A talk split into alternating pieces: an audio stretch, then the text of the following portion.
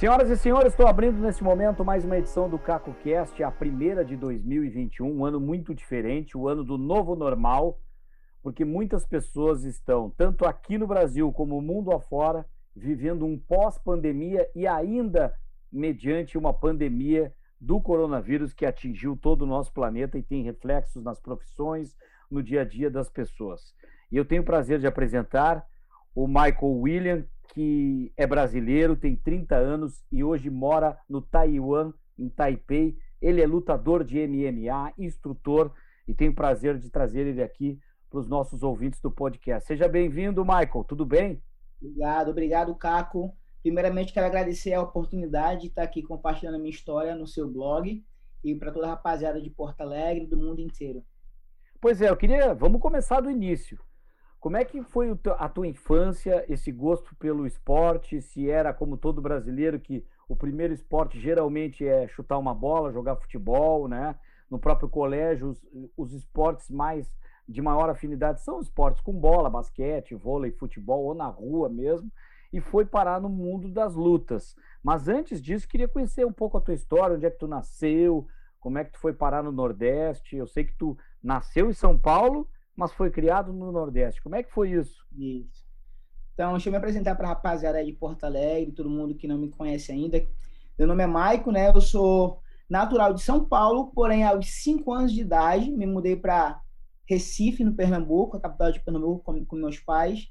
E lá foi onde tudo começou, a minha carreira no esporte, né? A princípio, eu comecei como com a natação, né? Fui nadador profissional por muitos anos. E a minha estatura não me ajudou por muito tempo. Então, quando eu cheguei ali na adolescência, todos meus amigos foram crescendo, esticando, né? Aquela uhum. característica de nadador, né? Braço grande, estatura longa. E como eu fiquei pequenininho, eu dei uma parada. E também as condições financeiras da minha família não, não possibilitou de eu, que eu continuasse a natação. A gente morava numa comunidade lá do Recife, ao Santa Terezinha. E nessa comunidade, através do professor Daigo Rodrigues, e a Prefeitura do Recife, eu, eu fui introduzida ao MMA, ao Jiu-Jitsu a princípio, né, no CSU, que é o Centro Social Urbano, lá na minha comunidade, onde o mestre abriu as portas para as pessoas carentes, as pessoas que não têm condições de pagar uma, uma mensalidade. Né? Na época, o jiu-jitsu era um jiu-jitsu, era um esporte de classe média, classe média alta. Né? Kimono, caríssimo, né? Então, não era acessível às comunidades. E ele foi pioneiro lá na, na nossa comunidade, no Pernambuco, em, em Pernambuco em geral. É, deu, idealizou um projeto social, abraçou a comunidade e eu fui um desses alunos do projeto social que comecei na minha comunidade. Hoje estou despontando no mundo afora. Treinei com lá no projeto até a faixa azul de jiu-jitsu, né? Comecei com comecei com 14 anos de idade e aos 16 meus pais se mudaram para Fortaleza e foi onde eu deslanchei no cenário do MMA internacional, né? Conheci várias pessoas fantásticas em Fortaleza, aprendi a me desenvolver como pessoa também e conheci outras artes marciais, como eu sou faixa preta de jiu-jitsu hoje, sou Sim. faixa preta de muay thai, faixa preta de, kick, de kickbox e faixa preta de luta livre, né? Através dos meus mestres que eu conheci em Fortaleza, do quais eu, eu devo muito respeito e gratidão, tanto meus mestres de Fortaleza, de Recife também, que foi onde eu dei o pontapé inicial, né? Inclusive, quero mandar um abraço, depois vai estar todo mundo assistindo e ouvindo o podcast, né? Rapaziada lá de Recife, do Alto Santa Terezinha, todo mundo lá de Fortaleza, no Ceará também. E Sim. eu me mudei com meus pais para Fortaleza. Meu pai trabalhava numa empresa, então eu estava sempre se mudando. A gente saiu de São Paulo, foi para Recife. De Recife, a gente foi para o Ceará. E meus pais, né, já, tava, já era adulto, já tinha 18 anos. Meus pais se mudaram novamente para Natal. Então eu decidi ficar Qual em Fortaleza. Qual a profissão do teu pai para ele se mudar assim? Que que meu pai, meu pai ele, ele era gerente de comércio. Ele é gerente, gerente de comércio e dava treinamento quando abria a loja. Ele dava o treinamento para o pessoal e ficava por lá. E a tua mãe a cuidava da família né? ou também trabalhava em alguma atividade? Como? Desculpa. A sua mãe trabalhava em alguma com ele ou, ou cuidava da família ou tinha uma outra atividade? Minha mãe cuidava da família, era só o meu pai. Nós somos nós somos em três, né? Eu sou encostado com o mais velho ali. Três Nós irmãos. Três, três, irmãos, isso. E era o meu pai carregando todo mundo. Né? Então, por, por esse motivo também, eu, eu não eu não insisti tanto para continuar na natação, né? Porque eu não, não, não seria justo com meus irmãos também. Só, meu pai pagava mensalidade, era um clube caro, a gente morava na comunidade. Então, eu, eu tinha, tinha muito talento, ganhei vários campeonatos de natação, mas eu não achei justo né, com meu pai, com meus irmãos, tá, tá, continu, tá puxando para que eles pagassem uma mensalidade altíssima só para mim, tendo que eu tenho outros irmãos também que poderiam usufruir também dessa, desse benefício, né? Então, eu optei por, pelas artes marciais, que foi um projeto gratuito na comunidade, e acabei arrastando todo mundo comigo. Hoje eu sou inspiração para minha família toda. Tenho meus irmãos treinam jiu-jitsu, minhas primas treinam jiu-jitsu, meu sobrinho. Então, eu fui o, o, o prepulsor desse, desse, legado, né? E é uma das coisas que me inspira continuar nessa carreira, é o legado que eu venho Legal. fazendo. Então, Mas quando a gente esporte... sai daqui para. Oi? Mas o esporte sempre foi assim, um... tu tinha no esporte um meio de vida. Tu acreditava que a tua profissão ia ser atleta Sim. do esporte. Sim, sempre quis isso, dependendo de natação ou luta.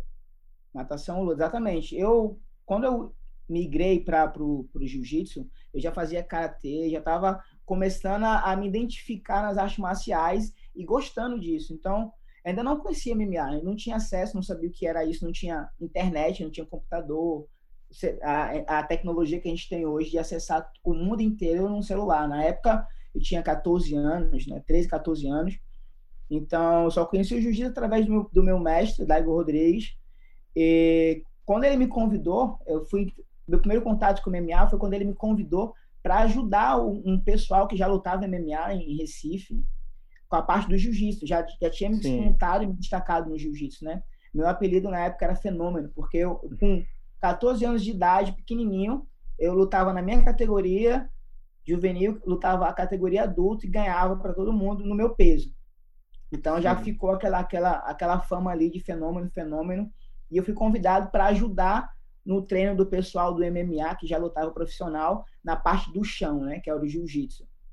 E o pessoal viu muito talento em mim ali, já, pô, pô, mas coloca esse moleque para fazer MMA, já ficou puxando, ele tem talento para isso. Mas até então eu focava no jiu-jitsu, eu tinha um sonho de ser campeão mundial de jiu-jitsu né, apenas jiu-jitsu. E foi quando eu estava começando a deslanchar minha carreira no, no Pernambuco, meus pais mudaram para Fortaleza. Então, lá em Fortaleza, eu tive a oportunidade de conhecer o, o mestre Luiz Barbosa, que me introduziu de fato no, no, no MMA. Sim. Né? E ele é carioca também, carioca, treinou com a família Grace lá no Rio. E ele me introduziu de fato ao MMA dessa mesma forma, me levou para ajudar um pessoal, né? O William Chiqueirinho, o pessoal que tinha chegado da Alemanha para treinar jiu-jitsu, para melhorar o jiu-jitsu. E eu fui selecionado para ajudar essas pessoas no jiu-jitsu. A parte de chão que era o que eu dominava, né? Sim. E aí tu, você... aí, que idade tu tinha quando chegou em Fortaleza e quando é que começaram teus primeiras, tuas primeiras conquistas que foram te projetando ao ponto de virar certamente um destaque nacional no Brasil nas tuas categorias, né? e para depois despontar mundo afora, porque tu começou a competir em várias Isso. partes do mundo, né? Isso. Ah, eu tinha 16 anos de idade. Eu tinha 16 anos de idade, já tava tinha recém chegado em Fortaleza, já ganhando todos os campeonatos de jiu-jitsu, ganhando desafios de jiu-jitsu, consegui fazer um, um, um nome em Fortaleza muito novo. E ao passar do tempo, fui me graduando, fui aprendendo outras artes marciais, como Muay Thai, Kickbox, e fui me apaixonando pelo MMA e vendo dentro do MMA a possibilidade de fazer uma carreira. Então, quando eu me identifiquei, quando eu virei a chave, vi que eu tinha talento e poderia fazer disso o meu futuro, poderia fazer disso a virada de vida da, não só minha, mas da minha família, eu comecei a me dedicar ao MMA, comecei a focar no MMA, né? Fiz uma migração do jiu-jitsu para o MMA. MMA, para quem está acompanhando e não conhece, é Mixed Martial Arts, que é mistura de artes marciais, né? O meu background, que é o que eu domino, é o jiu-jitsu na época. Hoje eu já domino outras artes marciais, como kickboxing e, e luta livre. E daí eu fui, fiz a minha primeira luta em Fortaleza com 17 anos de idade. Na época ainda era conhecido como Vale Tudo. Já estava naquela migração de Vale Tudo para MMA e fez, fiz uma luta jiu-jitsu contra Muay Thai e consegui vencer meu oponente em 1 minuto e 14 segundos no primeiro round. Foi um evento grande lá em Fortaleza, inclusive vários empresários do Rio de Janeiro estavam lá, como o Dedé Perdeneiras, que é o, o empresário e professor do José Aldo, E nessa luta, após a luta, ele me convidou para fazer uma luta no evento dele, né? Ele é o presidente do Shoto South America, que é um evento, é o maior evento do Brasil, junto com o Jungle Fight. São os dois maiores eventos de expressão no Brasil e no mundo inteiro. Sim. Ele me convidou para fazer parte do, do, do casting do Shoto, lá no Rio de Janeiro. Então, uhum. eu fui fazer minha segunda luta profissional no Shoto e foi aquela, foi uma emoção muito grande, né? Porque já já envolvia televisão, já envolvia entrevista, e eu moleque de 17 para 18 anos, e aquela, aquela coisa. Caiu a ficha. Caiu a ficha. Eu disse, Poxa, é isso aqui que eu vou fazer agora para minha vida. Quando é que foi a tinha... tua primeira, como é que foi a tua primeira experiência internacional que daí caiu uma ficha diferente? Nossa, olha só o que a luta, o que o, que o MMA tá me proporcionando e ainda tô ganhando para isso, tô ganhando uma uhum. grana legal para fazer isso que eu estou gostando e eu posso ajudar a minha família. Qual foi a primeira viagem que tu... Eu tenho certeza que tu deve ter caminhado numa cidade que tu jamais imaginou que, que a vida ia te levar e tu chegou, nossa, eu estou nesse país, eu não entendo nem a língua deles direito e estou podendo lutar aqui. É. A ficha caiu, na verdade, quando eu lutei no Xotô, né? Já envolveu televisão e todo Sim. mundo da cidade, não só do Ceará e de Pernambuco, começou a me conhecer mais como do Rio e do Brasil inteiro. Onde eu ia, as pessoas me conheciam, as pessoas que, os amantes do MMA, né? Que, que é um evento que passa no canal Combate, que é o maior emissora de artes marciais, né? E, e esportes. E todo mundo assistia, fiz, a, fiz uma das melhores lutas da noite. E daí deslanchei, fiz várias lutas até disputar o cinturão sul-americano contra um atleta que hoje em dia ele é o número um do UFC, né? Vai disputar o título, o cinturão do UFC agora. E foi, foi quando a chave virou e eu vi que isso aqui era, era Como o que é que é o nome dele? José Formiga. É, é, o top rank, é, top rank do UFC na minha categoria. E inclusive a gente lutou duas vezes. A segunda vez, a primeira vez foi empatada a luta, foi uma luta foi uma luta muito parelha, e a segunda luta foi uma decisão para ver quem iria para o UFC, quem iria lutar no UFC. E infelizmente, ou felizmente, hoje ele é meu amigo, ele venceu a luta e tá no UFC, deslanchou, hoje ele é top no UFC, né, disputando cinturão e tudo. Então, os caras que eu lutei no Brasil foram os melhores do Brasil na, na época. E hoje todo mundo já, já não mora mais no Brasil. E foi quando eu vi que o Brasil tá, já estava pequeno para mim. Então, o Brasil já está pequeno para mim, já não tem mais o que fazer aqui. Foi quando eu recebi a oportunidade de ir para a Croácia, né? Antes disso, alguns meses antes, eu estava treinando para participar de um grande evento na minha cidade, em Fortaleza, pelo Cinturão, um show feito para mim e eu sofri uma lesão muito séria no ombro que me desanimou muito.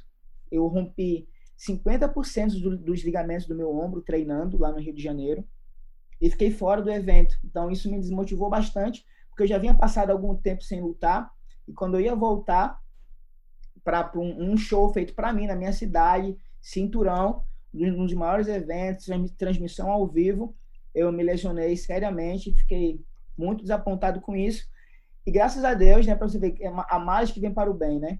Graças a Deus, nesse, nesse momento, eu recebi uma proposta para ir para a Croácia, para preparar um time de MMA que estavam com um contrato de luta no maior evento da Rússia, que é o M1. E eu fui para lá, nem pensei duas vezes. Fui para fui embora para a Croácia, onde eu né, foi esse Qual país cidade? que você falou que nada que eles falavam. As pessoas falavam inglês também, mas ali, entre eles ali eles conversavam na língua deles, que é o Haravask foi tua primeira experiência internacional? Qual era a cidade? Dubrovnik.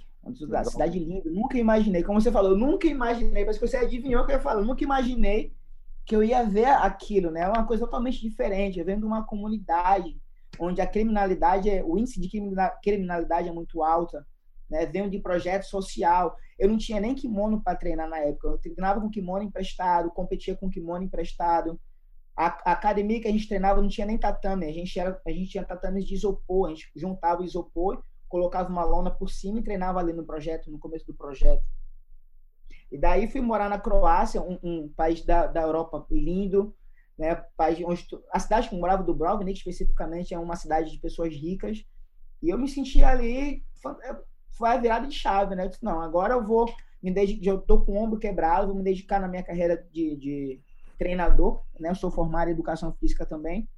Foi antes, antes de, de quebrar o meu ombro, eu tinha dado congelada a minha carreira ali um pouquinho, devido a algumas frustrações, e decidi virar né, para ganhar dinheiro, trabalhar e entrei na universidade, me formei em educação física após quatro anos, quatro anos na universidade. Trabalhando em outras coisas, então, também? Não. Isso. A outra aí, mas nesse, nesse período, eu dividi a minha vida ali em treinos, competições e, e estudo, né? Estudava inglês, que eu já me projetava para morar fora do Brasil. Então, quando eu percebi que o Brasil já estava pequeno para mim, eu já me projetei, já tracei as metas que eu precisava para chegar no meu objetivo, que era morar fora do Brasil. E, e essa quebrada tive... foi com que idade, Michael? Que idade tu tinha quando tu, deu, quando tu repensou e fez esse projeto, que tu machucou o ombro, foi tudo ao mesmo tempo, não foi para o UFC, teve essa frustração da cidade, resolveu estudar para ser um instrutor e também estudar inglês. Que idade tu tinha? Que período foi eu esse? Eu tinha 22 anos. Eu, tinha, eu já tinha 22 anos e eu via faz pouco tempo, né? Sete anos isso. Passa rápido, mas faz pouco tempo. Não é muito tempo, não. Sim. Pouco tempo. Aí eu vi a situação, vi a situação da minha família, né? Só meu pai que trabalhava, meus irmãos trabalhando ali também. E todos, todos eles são casados, eu morava com a minha mãe ainda. E eu me sentia na obrigação de ajudar minha família. Né? E eu o que eu faço hoje é pensando na minha família, pensando como eu posso retribuir tudo que eles fizeram para mim, por mim, quando eu era pequeno, quando eu me desenvolvi como pessoa. Eu devo tudo a eles. Então, tudo que eu faço é pensando nisso. Então, eu usei o esporte, que foi o que eu passei a minha vida toda fazendo. Não fiz, não fiz outra coisa da minha vida a não ser esporte, né? Comecei na natação, depois de MMA, e foi onde eu deslanchei. Então, entrei na Universidade de Educação Física para dar uma qualidade melhor no, no, meu, no meu trabalho me formei. E... A escola foi em Fortaleza ou Recife? Fortaleza. Foi, foi em Fortaleza, a universidade foi Sim. em Fortaleza.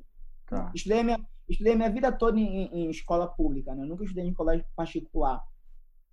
E paguei a faculdade com meu dinheiro trabalhando, dando aula, aulas de luta. Me formei e peguei minhas malas e fui embora para a Croácia. Não queria saber quanto eu ia receber, não queria saber. Eu queria uma oportunidade. Eu acredito que a oportunidade, grande ou pequena, quem faz é você existe a oportunidade. Você que faz dela grande ou pequena. Isso cabe a você fazer. Então, se a oportunidade era pequena, eu ia fazer dela grande. Eu pensava assim. E foi o que aconteceu. Deslanchei na Croácia, fiz o meu nome na Croácia, lutando jiu-jitsu, dando aula. Não tive oportunidade de lutar MMA por conta do, do meu, do meu ombro. Uhum. Tava, tava meio desanimado para lutar. E como lá tinha muito atleta, eu tinha que treinar esses atletas para despontar no cenário da Europa eu tive que focar, tive que focar no, no objetivo. Eu saí, eu saí do Brasil para treinar eles. Então, eu fui com essa, com essa mentalidade, né? Mas nunca, nunca desisti de lutar. Só dei uma desanimada, parei ali, coloquei a cabeça no lugar. E na Croácia eu morei por um ano e oito meses. E fiz, fiz um network fantástico na Croácia. É, todos, todos gostam muito de mim.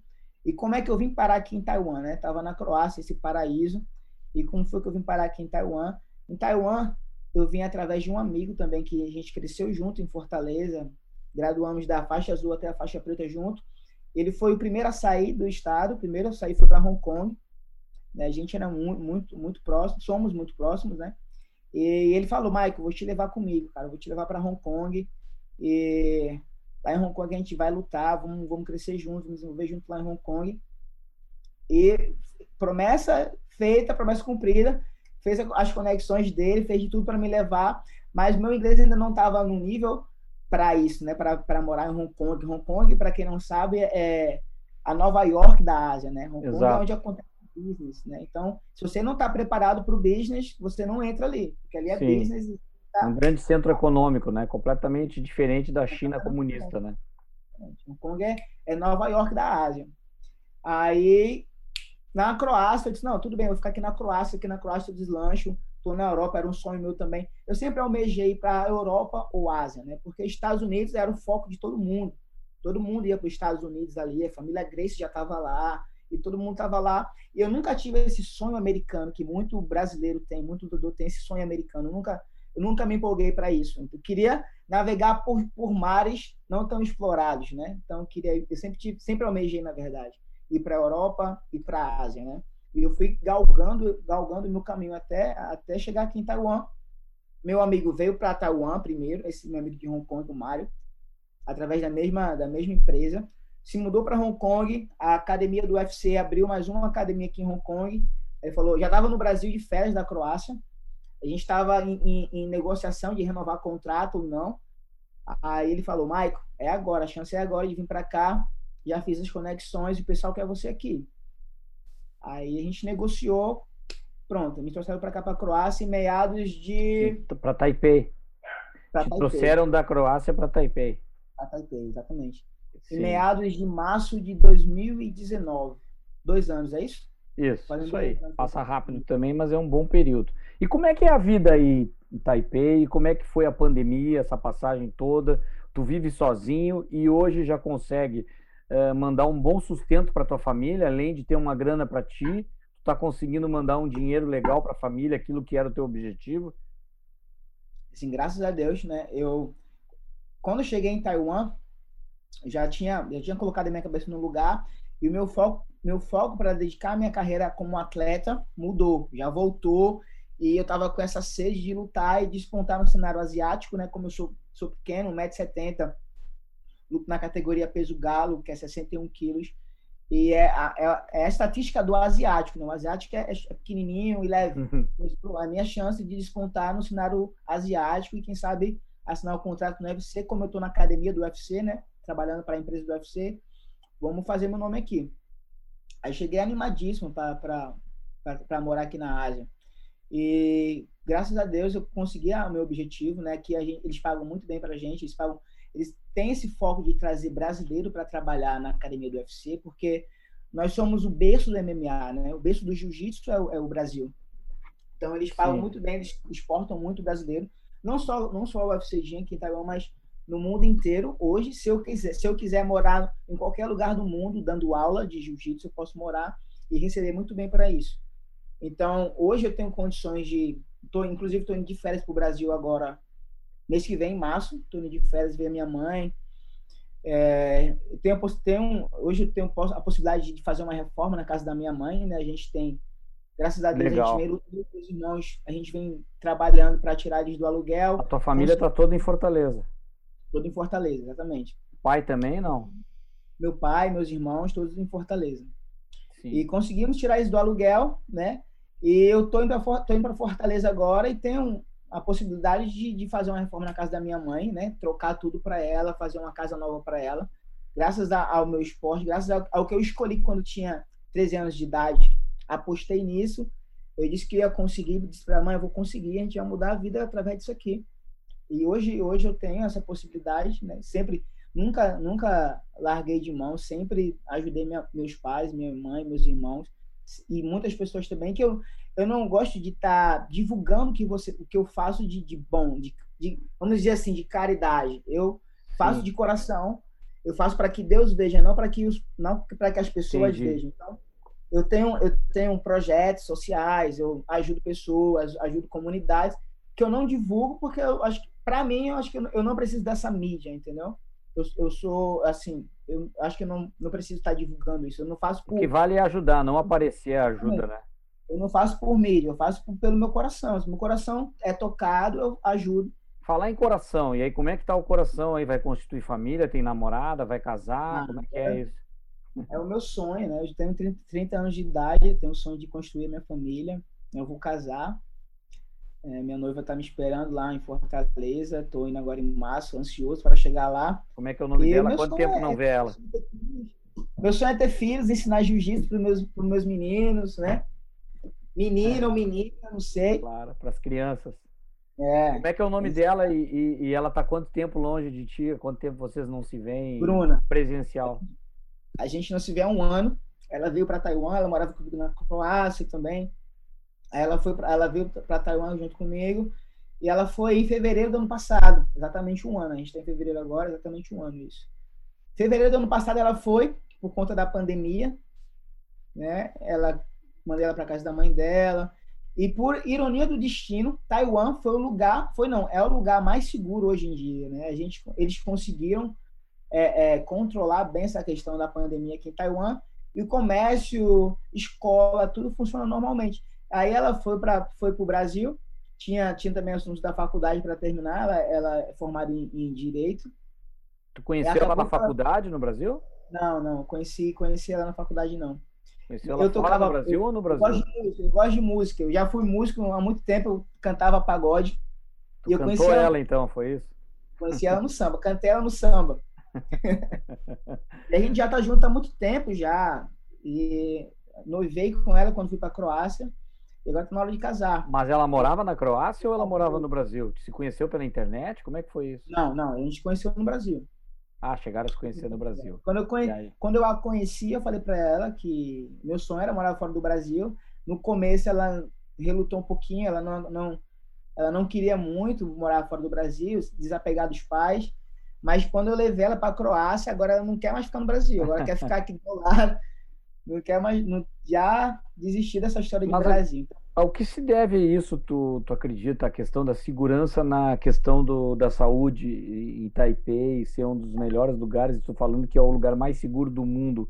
Eles são muito educados na questão da higiene, é, da saúde, eles têm vacinação forte, é, o, eles bloquearam bastante as fronteiras, são muito rígidos. O que será que, que, que foi eficiente aí, tu acredita, Michael?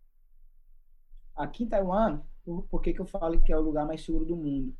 Eles, descobri, eles descobriram a proliferação do vírus bem no comecinho, ou novembro para dezembro, e já fecharam a fronteira com a China. O primeiro país que eles fecharam foi a China, né? Então, quem vinha da China, o avião já era interditado já era feito o exame dentro do avião mesmo, e as pessoas que, vinham, que vinham da China, com vírus ou não, já era levado para um, um, lugar especial e, e, deixado em quarentena por 14 dias imediatamente. Então, vindo da China, testando positivo ou negativo, já ficava em quarentena. Então, isso foi a primeira iniciativa que eles fizeram, porque é, é o seguinte, aqui eles sofreram, algum, alguns anos atrás, mais ou menos cinco anos atrás, eles sofreram muito com o SARS. Morreu muita gente Sim. aqui em Taiwan. E eles desenvolveram um ministério, um ministério de pandemia. Então, eles são, se organizaram muito em relação à pandemia, no geral. E quando chegou o vírus, eles já começaram a se organizar para fechar toda a fronteira e pensar no que eles iriam, iriam fazer. Então, primeiro passo foi fechar as fronteiras. Ninguém entra e ninguém sai de Taiwan. Cidadão ou não, ninguém entra e ninguém sai. Vamos, até a gente organizar como é que vai ser.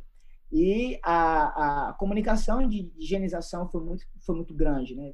Todos os meios de comunicação sempre conscientizavam as pessoas a estar higienizando as mãos, usando máscara. Isso não foi muito difícil, porque faz parte da cultura do asiático usar máscara. Né?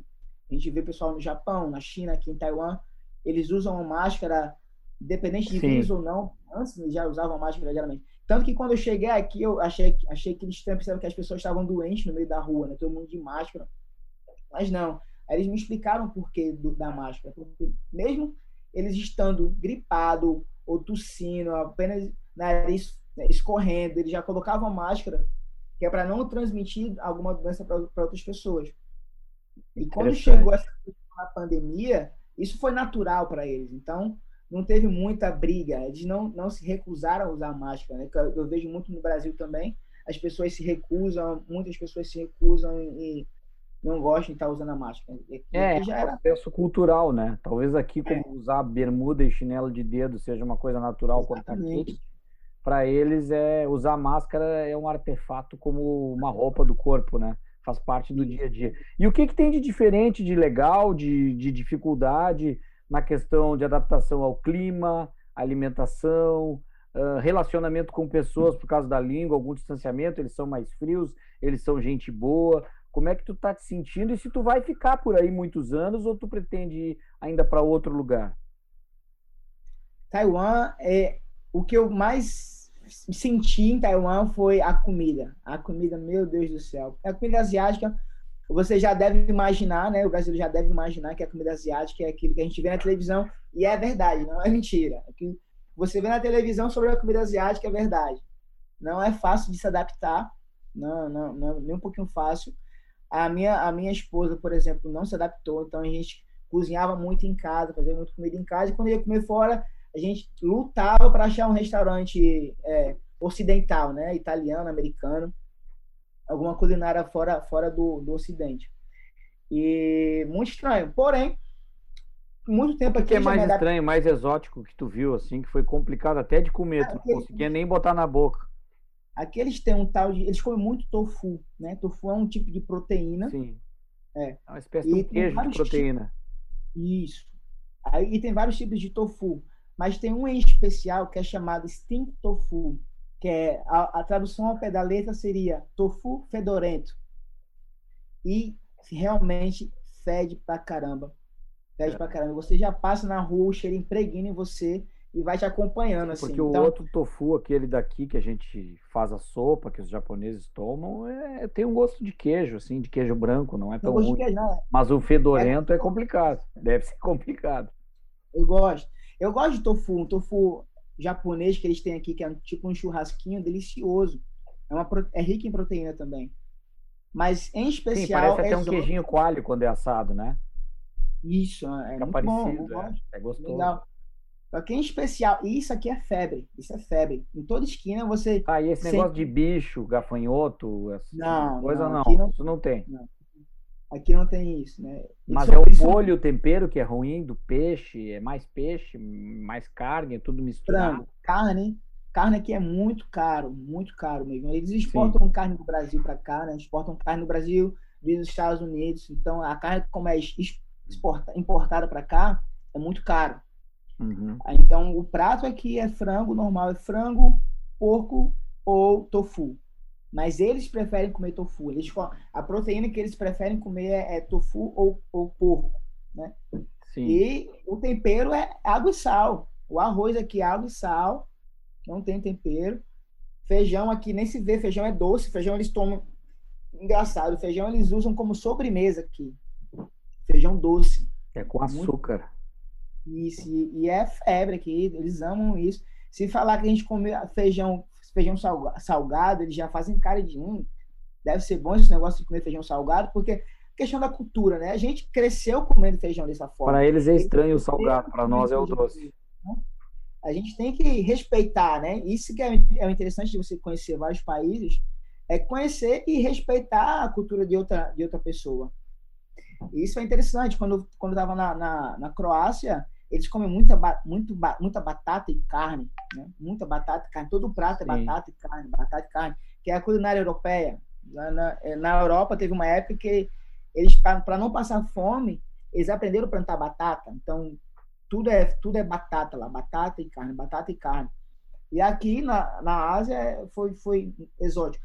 Taiwan, a Ásia, a Ásia não é um conjunto a gente tem essa percepção de que todo mundo é igual na Ásia, né? Todo mundo é chinês, olhinho puxado. Mas depois de um tempo aqui, você consegue aprender a identificar quem é japonês, quem é coreano, quem é taiwanês, quem é de Hong Kong. Você aprende a identificar. E a cultura e os costumes deles são bem, bem distintas, né? São bem diferentes. O pessoal na Tailândia tem um tipo de culinária na Tailândia que é bem diferente do, da culinária de Taiwan. Taiwan, que é bem diferente da China. Né? Lá na China eles comem muita coisa exótica, né? animal, né? morcego, como a gente viu, foi, foi o prepulsor do coronavírus. Né? insetos, né? né? Isso. E aqui em Taiwan, não. Em Taiwan, eles são muito inteligentes. Taiwan, eles, o governo de Taiwan, para desenvolver a, a, o, o PIB do país, o que, que o presidente fez, a presidenta fez? Eles investiram na educação. Então, a educação de Taiwan é uma das melhores do mundo, tanto a educação como o sistema público de saúde. O sistema público de saúde é o número um do mundo, é aqui em Taiwan, mais eficiente do mundo. E a educação aqui é fora do normal. É aqui que é de Taiwan que saem os softwares e todos os equipamentos de computadores vêm de Taiwan. Né? Tudo que que vem, tudo é tudo que software, hardware é importado de Taiwan para o mundo inteiro. Então, a tecnologia do mundo passa por Taiwan até para ir para a China também. E o, vem, vem de Taiwan. Por aí. A fábrica da Essos, a fábrica da Essos sim, é de Taiwan. Sim. É. O teu, teus planos é ficar por aí, pela Ásia, por Taipei, ou talvez porque tu tá bem estabilizado aí, acredita que vai ficar muitos anos ainda por aí, é, estando casado e constituindo família aí nessa região. É a tua ideia, mais ou menos. Assim, eu tenho um contrato com a, com a empresa que eu trabalho aqui por mais três anos, né? Trabalhei dois, assinei o contrato por mais três anos. Né? Eu tenho meus negócios pessoais, né? Estou desenvolvendo meus projetos pessoais é, e não sei a, quando eu romper o contrato se eu vou querer assinar ou não. A gente vai discutir sobre isso, né? Pretendo conversar com ele sobre isso. Mas eu não sei, ainda, ainda não, não tenho certeza se eu vou querer ficar aqui ou não, né? eu gosto de explorar bastante, eu claro. gosto de conhecer as culturas. Michael, fala um pouco dos teus canais, tu, tu para agora que tá, já está encerrando o nosso tempo aqui, aproveitar, falar dos teus canais do YouTube, das tuas conquistas, as instruções que tu dá também, passa rápido, é muito rápido. Passa, uh, fala do, mas a gente tem a oportunidade de falar novamente outras vezes, não tem problema, mas fala do das, da, do teu canal do YouTube, que tu também tem instrução ali, tu dá algumas aulas, tu, tu fala de alguns golpes, enfim. Eu não sei se é essa expressão que se utiliza, se é golpe, se é imobilização, enfim. Eu não sou especialista não, tá. nessa área, mas tu, tu pode falar um pouco do que que tu faz ali, o que que tu gera de conteúdo para as pessoas que podem te acompanhar no Instagram, no Facebook, no YouTube. Onde é que tu tá colocando o, a, o teu trabalho para fora, assim, para divulgar também? Vamos lá, para a rapaziada que está querendo que queira me acompanhar nas redes sociais, pode me adicionar lá no Instagram, que é arroba Michael William Official, com dois F, e no YouTube, Michael William Lifestyle. Lá e William é com M de Maria, né? E dois é, L's. William com M de Maria, exatamente. Dois L's, M de Maria no final. Michael William Lifestyle no YouTube. E é Michael, né? Michael é Michael. É, é o Michael Jackson. Lembrar do Michael Jackson vai lembrar de mim. É por isso ah, o nome? E meu nome veio, meu nome veio inspirado no Michael Jackson. Meu ah, pai se É um cara de sucesso, é um popstar. É, eu tô distante. e aí? Então, Instagram... lá na, nas minhas redes sociais, eu compartilho com o meu público conhecimentos em gerais de artes marciais, né, jiu-jitsu, muay thai. Se você é amante de artes marciais, é um canal que você vai se divertir muito, vai aprender bastante. Né? Agora em março eu vou estar tá lançando o meu primeiro curso online, que vai ser que é onde eu vou estar te ensinando a desenvolver a sua guarda fechada, desenvolver o mindset, limpar a sua mente de algo que te bloqueia no, no passado, para você se desenvolver não só no tatame como, como lutador, mas se desenvolver como pessoa. A gente vai estar discutindo sobre mindset, desenvolvimento de mindset, e vou estar ensinando como, como montar um treino de condicionamento físico para você que é, é está iniciando as artes marciais, né? E o segundo curso que eu vou estar lançando é você que é atleta de jiu-jitsu, de muay thai, de MMA, eu vou estar ensinando como você pode trabalhar no exterior. Vou estar ensinando, você não sabe falar inglês, vou te ensinar como dar aula em inglês de jiu-jitsu, de MMA, de artes marciais em geral.